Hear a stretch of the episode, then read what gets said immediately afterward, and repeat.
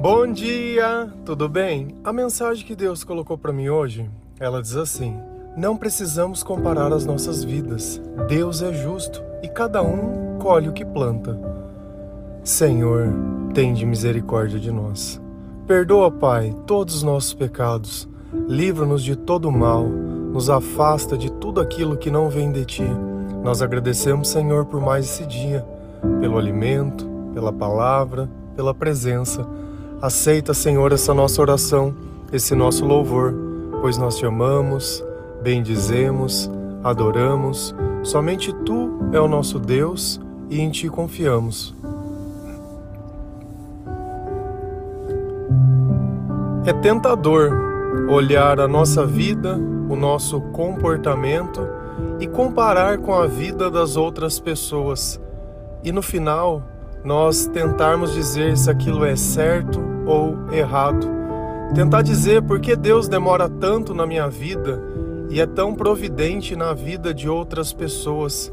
Parece que aqueles que fazem o mal estão sempre tendo vantagem, que a justiça simplesmente não acontece e que você está ali, sempre ficando com o prejuízo, enquanto as pessoas riem da sua cara, enquanto as pessoas elas te questionam e o que fazer? E como se comportar? E qual a razão disso tudo? Uma coisa que nós precisamos entender é que todo aquele que vive longe de Deus, ele vive em sofrimento. Porém, quando nós resumimos a bênção simplesmente a ter coisas, fica difícil enxergar isso que está dentro do coração dessas pessoas. Às vezes, por fora, elas têm todas as coisas, mas por dentro, elas não têm nada. Então você talvez esteja encantado pelo que tem fora e esquece daquilo que tem dentro. Se a gente olhar um psicólogo, por que, que as pessoas elas procuram esse tipo de ajuda? Porque dentro delas alguma coisa as perturba, algo que não deixa dormir, que não deixa comer, que não deixa viver em paz algo que machuca. Mas às vezes essas pessoas elas têm tudo e mesmo assim dentro delas não existe a paz. Então a gente consegue compreender que não é sábio nós ficarmos comparando isso, porque a prosperidade ela não é simplesmente adquirir as coisas, mas é você poder controlar e possuir tudo aquilo que tem. Quantas vezes nas, nas nossas vidas nós não tivemos a oportunidade, a oportunidade de tudo ser diferente, a oportunidade de tudo mudar. E do nada tudo isso mudou novamente e ela se foi e nós ficamos ali, no mesmo lugar. O nosso coração se encheu de expectativa, mas depois tudo que sobrou foi frustração. Se a gente vai lá em Gálatas 6, versículo 3 a 5, a palavra do Senhor lá diz assim: se alguém se considera alguma coisa não sendo nada, engana-se a si mesmo.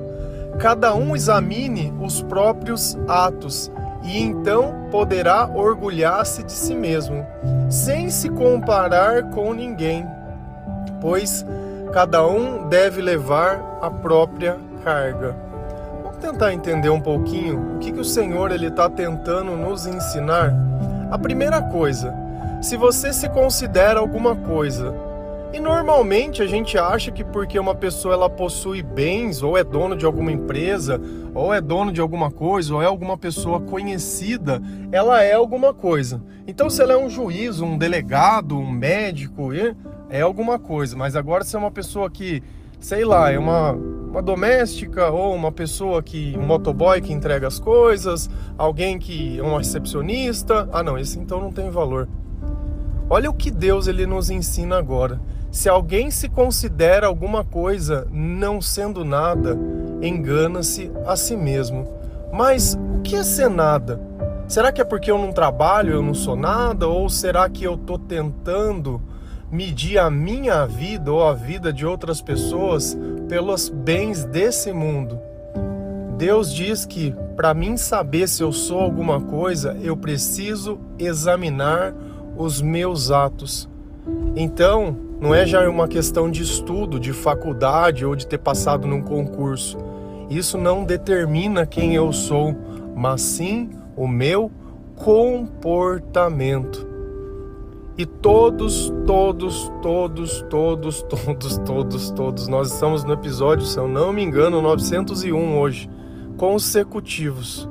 E todos os dias, todos os dias, nós falamos sobre a mesma coisa sobre observar o nosso comportamento, observar os nossos sentimentos, ler a palavra de Deus para, através da palavra, encontrar o que é o correto e que Jesus ele possa nos ensinar a chegar a esse ideal de tudo aquilo que ele nos ensina, para que assim nós não continuamos enganados pensando uma coisa e vivendo outra, acreditando em mentiras.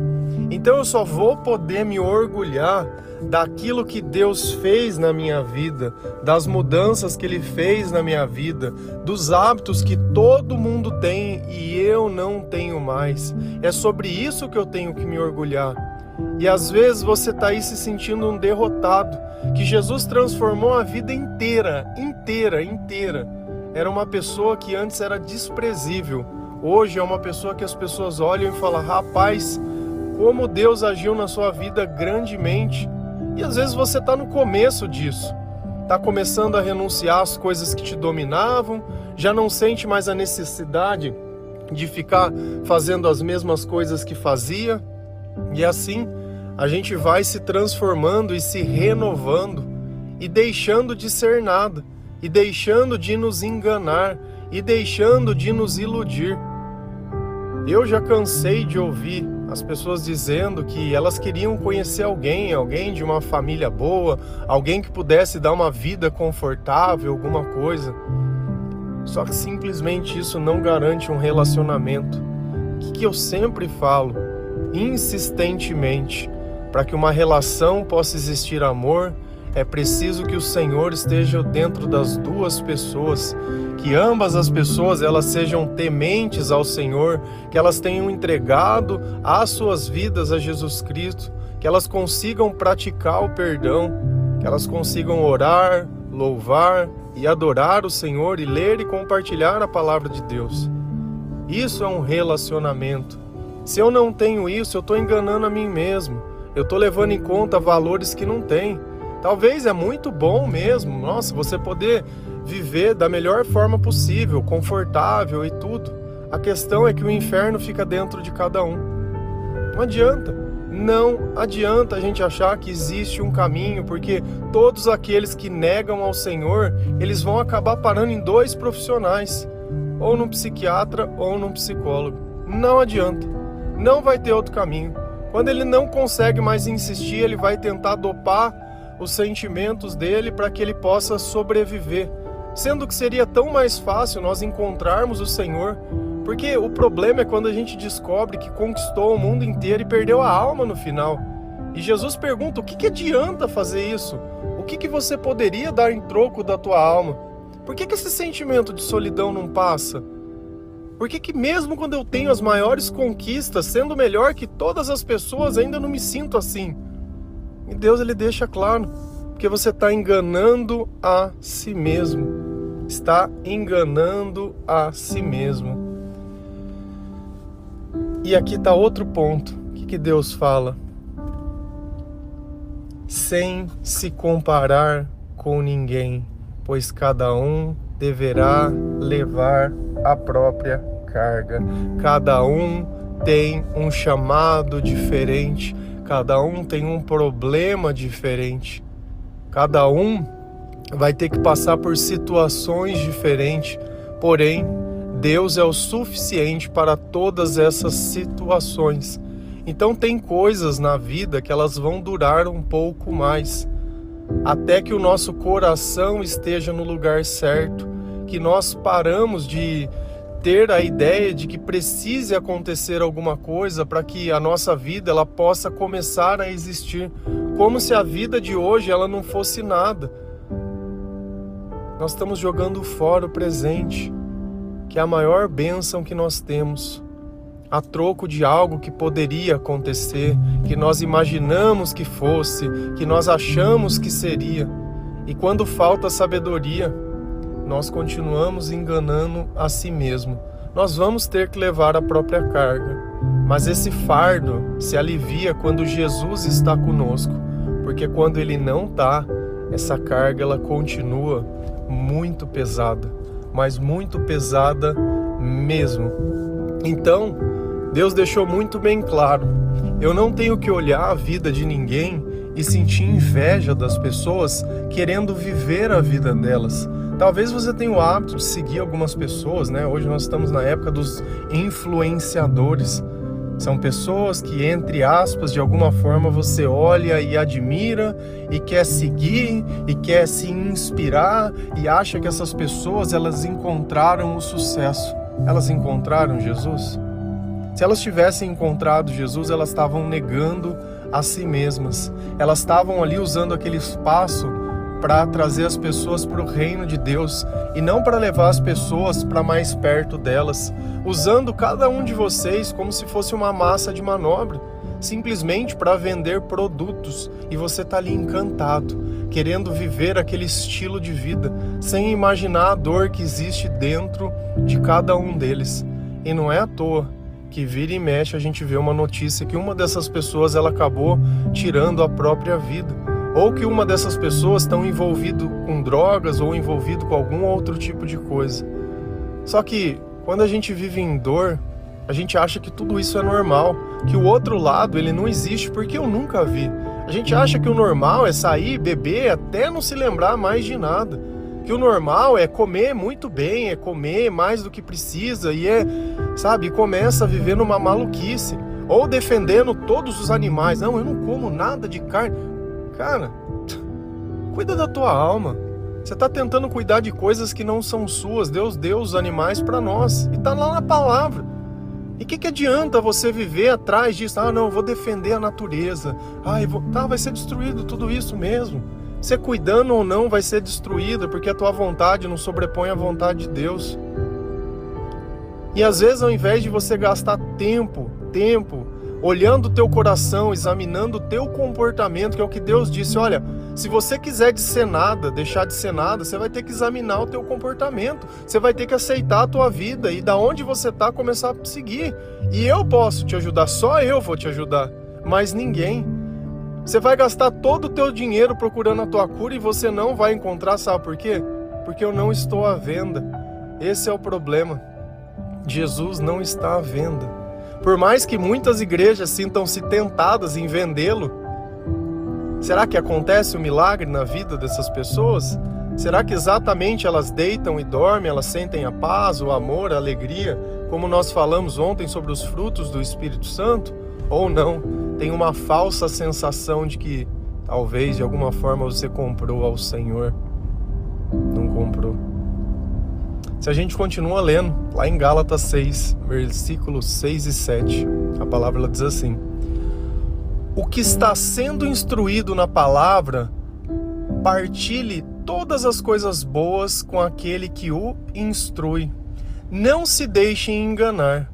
De Deus não se zomba, pois o que o homem semear, isso também colherá.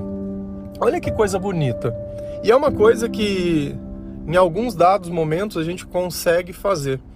Que é quando nós estamos instruindo as pessoas, elas vão partilhando a vida delas, testemunhando e dizendo: olha, desde que eu comecei a ouvir o devocional e através da palavra de Deus, comecei a mudar a minha vida e os meus pensamentos e questionar o meu comportamento. A minha vida ela tem melhorado. E olha que coisa bonita. O que está instruído na palavra, partilhe todas as coisas boas com aquele que o instrui. Então isso é um mandamento de Deus também, isso é algo que Deus diz que nós devemos fazer. Testemunhar, contar, partilhar. Nós temos, graças ao Lucas, né, um canal de um número no WhatsApp que nós conseguimos ouvir o testemunho das pessoas. E isso muitas vezes nós acabamos usando para direcionar outros devocionais, Porque se tem alguma dúvida e tem alguma coisa que está fazendo as pessoas sofrer, é através do conhecimento e da verdade que nós podemos transpor todas essas dificuldades. E isso é muito bom. Então, o seu testemunho, o meu testemunho, que eu dou diariamente aqui, o testemunho de outras pessoas, elas ajudam o povo de Deus a atravessar toda essa tribulação.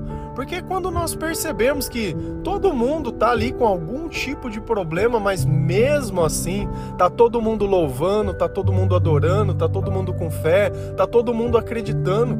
Teu casamento tá ali acabando, mas você tá ali louvando ao Senhor. Não pelo fim do casamento, mas porque Deus é contigo. Nós não devemos comparar as coisas que nós vivemos com Deus com as coisas que nós vivemos fora dele. Porque será que a tua família ela foi constituída no Senhor? Você buscou o exemplo de ambos orarem, ambos fazerem? Não, não usou nada disso. Então, é consequência. O que, que a palavra aqui fala? Pois o que o homem semear, isso também colherá. Como que você quer colher amor se você não tinha Jesus sendo plantado dentro da tua família? Como que você quer, não quer ter briga e quer ter paz se Jesus não participa da tua casa? Como que você quer ser próspero, né? Ser reconhecido se você está preocupado só com as coisas de fora e não com as coisas de dentro de você? Como que você quer que as coisas sejam diferentes se você faz tudo igual? Se você faz exatamente a semana toda diferente no final de semana vive como todo mundo vive, o que, que adianta isso? Então, ou nós começamos a nos comportar e nos relacionar diferente com as coisas, ou não vai adiantar nada. Não vai adiantar nada. Não se deixe enganar. De Deus não se zomba. E às vezes a gente acha que está tendo uma vantagem, né? Que a gente enganou Deus, que você foi na igreja, recebeu a sua bênção e sumiu, chispou. Depois tudo isso pesa sobre você mesmo.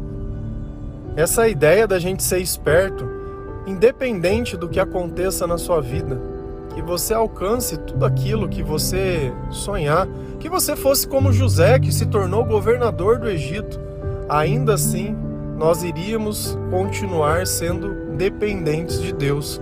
Essa dependência ela nunca vai passar. E talvez a bênção não chega na tua vida porque você quer simplesmente se livrar de um problema ou ter a certeza que aquilo que você quer vai acontecer. Às vezes as coisas não acontecem para que nós possamos aprender. E na hora que nós acreditamos que se acontecer é graças a Deus, aí elas acontecem. Porque se eu não acho que é Deus que resolve a minha vida, por que, que Ele vai resolver? Se eu não coloquei toda a minha esperança nele, por que, que Ele vai entrar? Para fazer alguma coisa, para que você se gabe depois e diga: olha o que eu fiz. Não, olha, olha a faculdade que eu terminei. Não, olha o que eu conquistei. Nós não conquistamos nada. Tudo que nós temos de bom é graças à misericórdia de Deus.